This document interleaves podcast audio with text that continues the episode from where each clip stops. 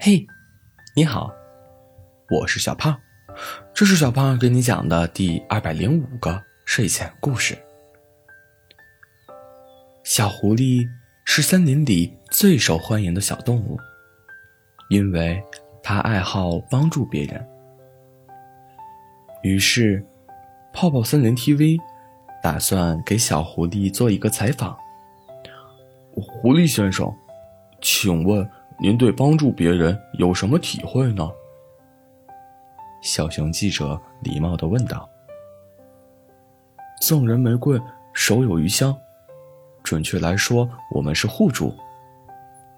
小狐狸面对镜头从容不迫的说。小熊又问道：“这话怎么说呢？”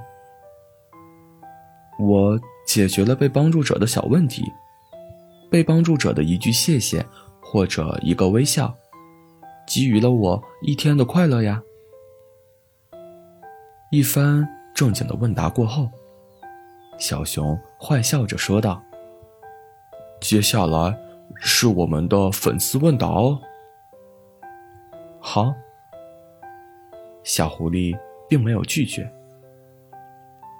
请问，你的理想型是什么样的呢？小熊满脸八卦的样子。小狐狸犹豫了一下，显然没料到第一个问题就这么直白。温柔大方吧。小狐狸给了一个模棱两可的描述。小熊八卦的小脸写满了失望。第二天。小狐狸的隔壁来了个新邻居。乐于助人的小狐狸当然不能袖手旁观。他敲响了邻居家的门，开门的是只小兔子，正因为搬行李而累得满脸通红。狐狸先生，您有什么事吗？小兔子礼貌的说道。小狐狸看着小兔子眨巴眨巴的大眼睛。因为出汗而粘在一起的呆毛，觉得眼前的小兔子太可爱了。我来看看你需不需要帮助。小狐狸解释道：“真的吗？我早就听说泡泡森林有个善良的小狐狸，果真如此呀。”小兔子并没有说客套话。真率性啊！小狐狸想。小狐狸在小兔子家忙活了一下午，俩人终于把东西收拾好了。小狐狸，太谢谢你了！这是我自制的胡萝卜棒棒糖，请你吃。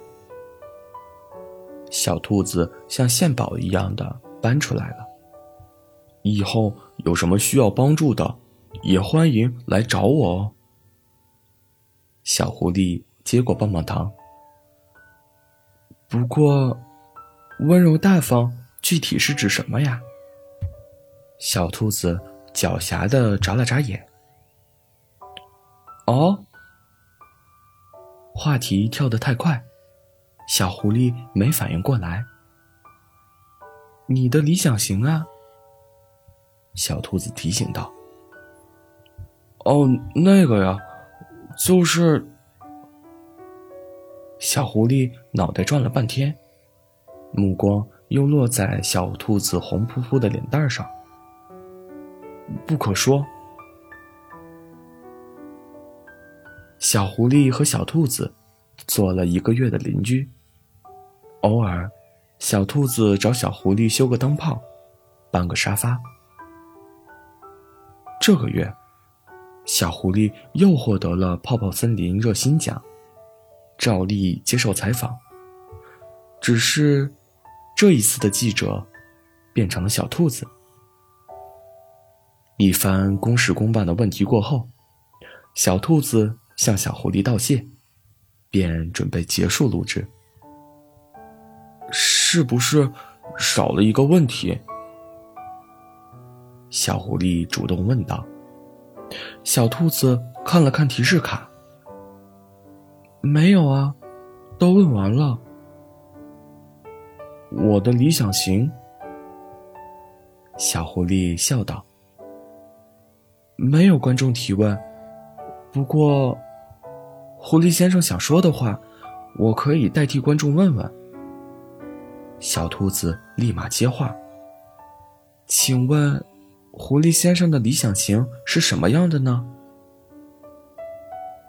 节目在森林直播，屏幕前的女观众屏息凝视。